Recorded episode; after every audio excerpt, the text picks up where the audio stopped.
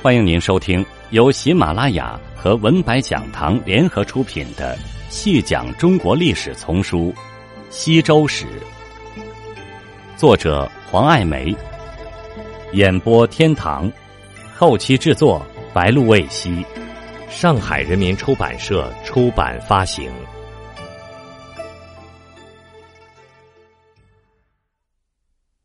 第三十集。西周时期的手工业有很大的发展。文献记载中，周代政府组织中就有百工的设置。国有六职，百工与居一焉。当时基本上是属于官营的手工业，叫做工商食官。西周铭文也出现百工的记载，诸如死司王家内外，司百工。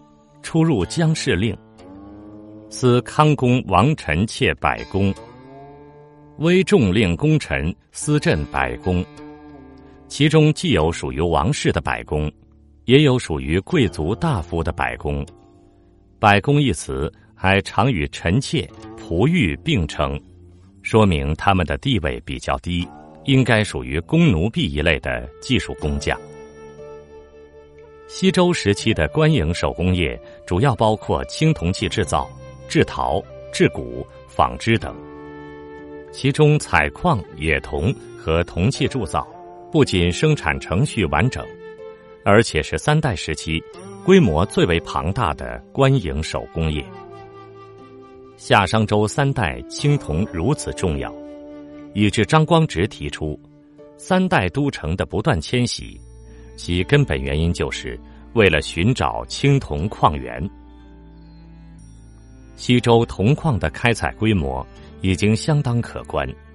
一九七三年发现的湖北大冶铜绿山古矿冶遗址，其开采和冶炼的年代都是从西周开始，一直沿用到汉代。它的结构是竖井、斜井、斜向和平向相结合。矿工先从矿层表面开斜井，穿到矿层底部，然后沿水平方向开平向，向上回采。开采出来的矿石通过竖井向上运送，废石和平矿回填采空区。就这样，直至开采到矿层的最顶层。矿井中有简单的排水系统，也会利用不同深度井口的气压高低差。形成自然风，来解决井下通风问题。一九八四年，在今安徽芜湖南陵县大公山发现古铜矿遗址群，采用的时间更久，从西周直至唐宋，延续时间达一千多年，是目前我国罕见的、发现时间最早、规模最大的古采冶铜遗址群。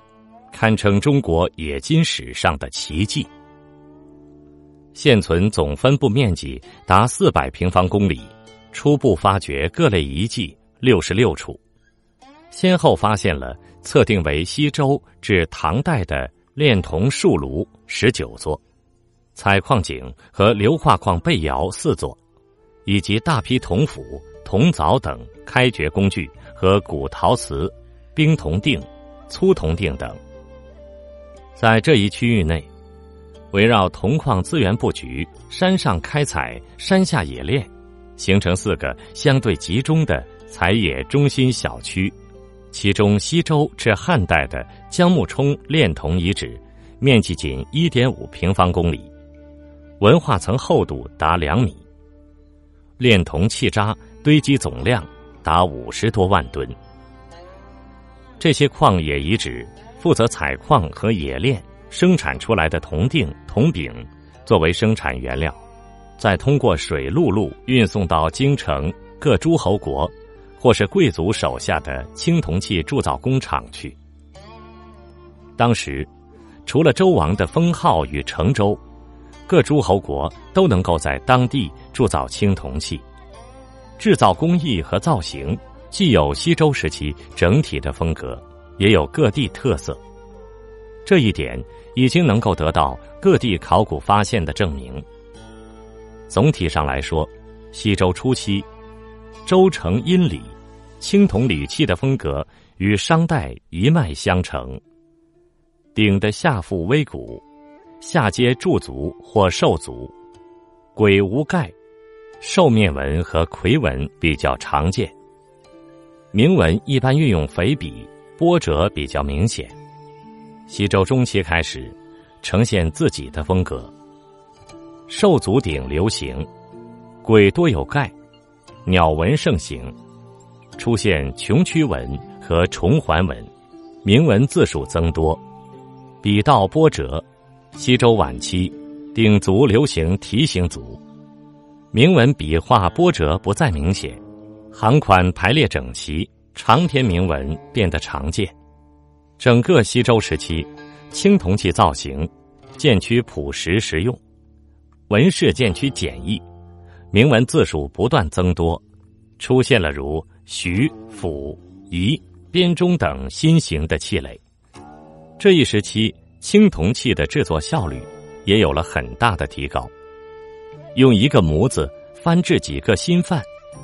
这样可以同时进行铸造，还能制出好几件形制相同的青铜器。这时的工匠还发明了焊接的技术，这样可以把诸如提梁、副耳之类的附件跟青铜器主体连接起来。青铜原料除了铸造各种青铜礼器，也大量用于生产青铜兵器、工具和农具。兵器制造的规模十分惊人，这是西周装备强大军队的需要。青铜工具在各种手工行业，诸如雕刻、建筑、车辆制造、纺织、制革等，使用非常广泛。而青铜农具的应用，很可能也超出我们之前的想象。西周原始瓷器的生产。也是官营手工业中的一大宗。这一时期，原始瓷器的技术得到更大范围的推广和应用。西至陕西岐山，中原的河南浚县、洛阳，北到今北京房山，南至今江苏丹徒、安徽屯溪，都有原始瓷器出土。这一时期的原始瓷器有尊、簋。豆、盘、盒、碗、罐、鱼、雷等，用高岭土烧制，胎质结构紧密，吸水率较低，釉色呈姜黄、绿、灰青色等。瓷器烧造的温度已达到千度左右，硬度较高。西周时，鼓、角、棒、牙器使用非常广泛。在二零一三年周原新发现的漆木器作坊里，考古学者发现，当时就已经用棒器来做漆木器上的装饰品。而从陕西丰西张家坡古器作坊遗址的情况来看，古器制作的工艺应该包括选料、材料、半成品制作和精细琢磨等多个工序。西周的玉器制作也相当发达。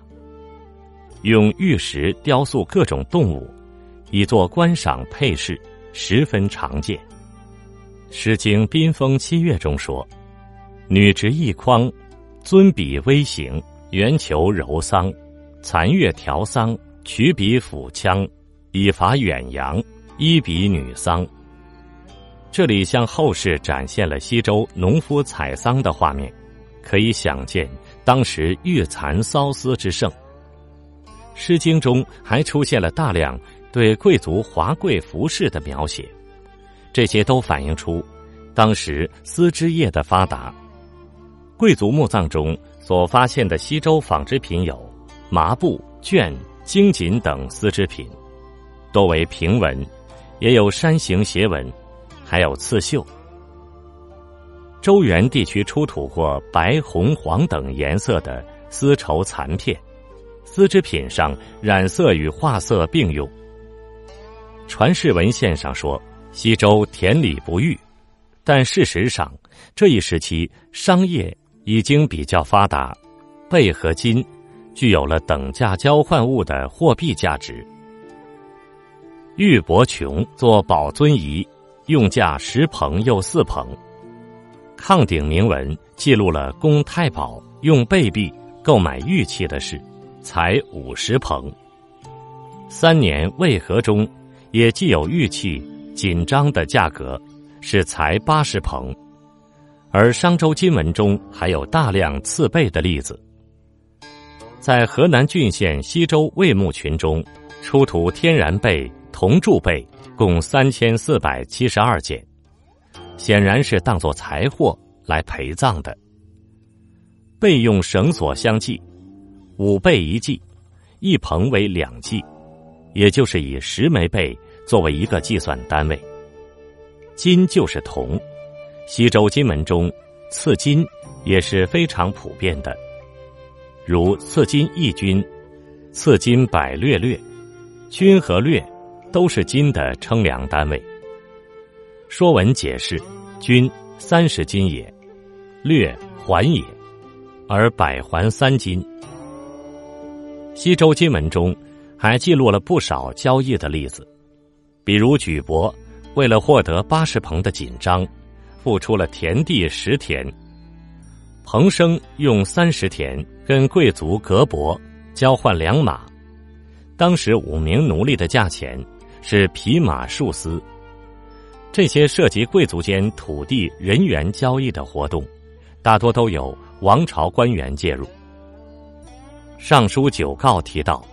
有牵着牛车从事长途贩运的商贾，金门中也出现了从事商业活动的骑人鲁。